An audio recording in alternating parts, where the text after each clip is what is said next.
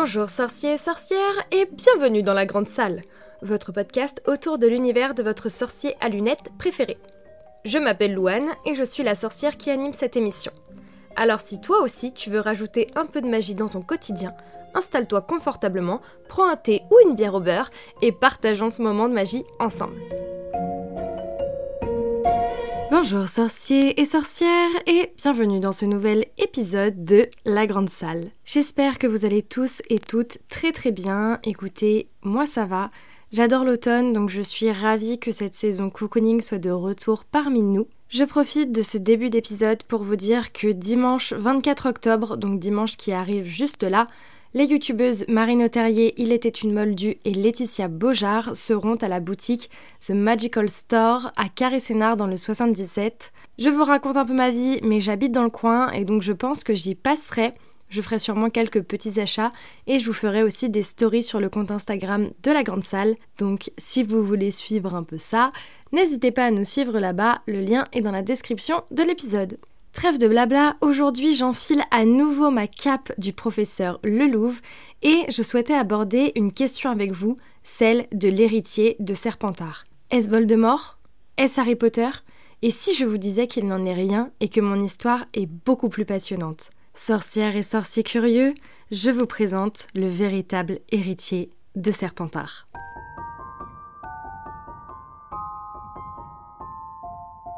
Pour commencer, parlons un peu de Salazar.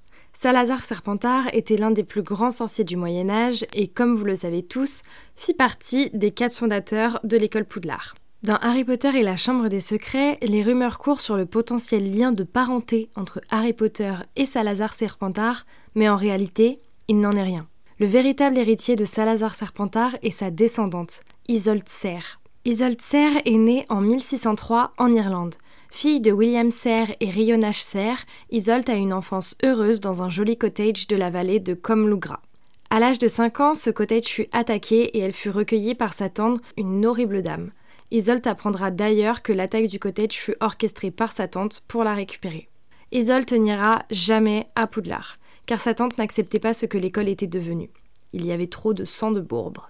Ce fut donc elle qui lui fit l'école à la maison jusqu'à ses 17 ans où Isolde prit la décision de s'enfuir en volant la baguette de sa tante. Sa cavale fut de courte durée car sa tante la retrouva très rapidement en Angleterre et Isolde décida donc de se couper les cheveux et de se faire passer pour un homme moldu du nom de Elias Story.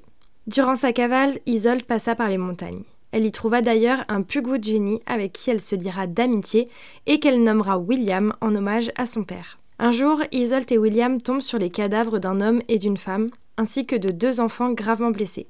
Isolde décide de les sauver et fait donc la connaissance de Chadwick et Webster. Ils se rétablissent vite et ils décident donc de se rendre sur les lieux du crime. Ils y rencontrent un hommage, James Stewart, ami des parents de Chadwick et Webster, qui étaient venus sur le lieu pour enterrer les parents. Les années passent et James et Isolde restent ensemble.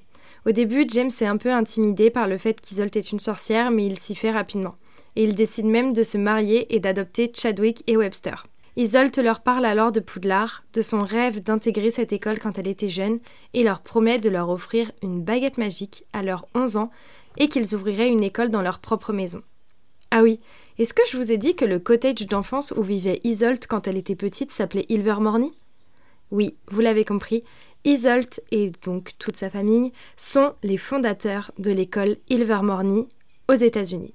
Chaque membre de la famille a donc créé une maison de l'école Ilvermorny et la maison d'Isolde était le serpent cornu.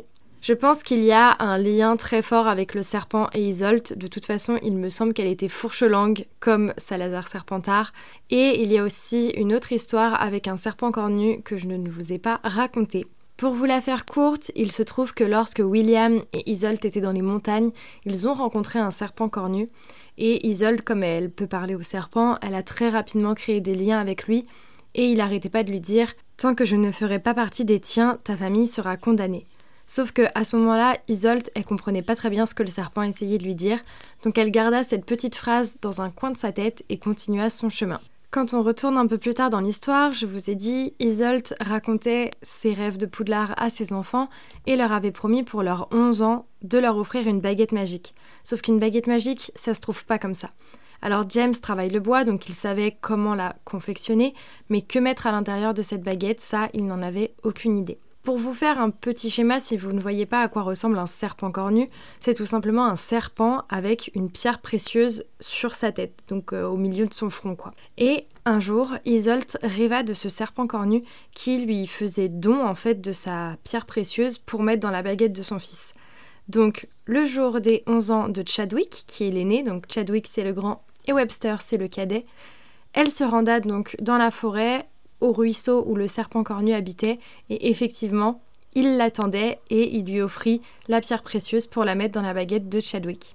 Pour pas que l'épisode dure trop longtemps et aussi pour garder un peu de suspense, je vous ai passé toute l'histoire avec sa tante un peu folle dingue.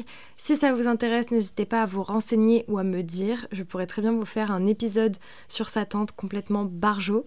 En tout cas, sachez que Isolt et James vécurent très très longtemps. Ilvermorny eut un énorme succès. C'était une école vraiment bienveillante envers leurs élèves. Et à chaque arrivée euh, dans une maison, l'étudiant recevait sa propre baguette magique. Je trouve ça trop stylé. C'est un peu comme les écoles de commerce, vous savez, où quand vous arrivez, on vous donne le tote bag et le sweat. Et bien là, c'est encore plus cool parce que on vous donne votre baguette magique et les élèves les considéraient comme leurs parents. Donc vraiment, c'est qu'il y avait un lien très très fort entre eux et ça, c'est super beau.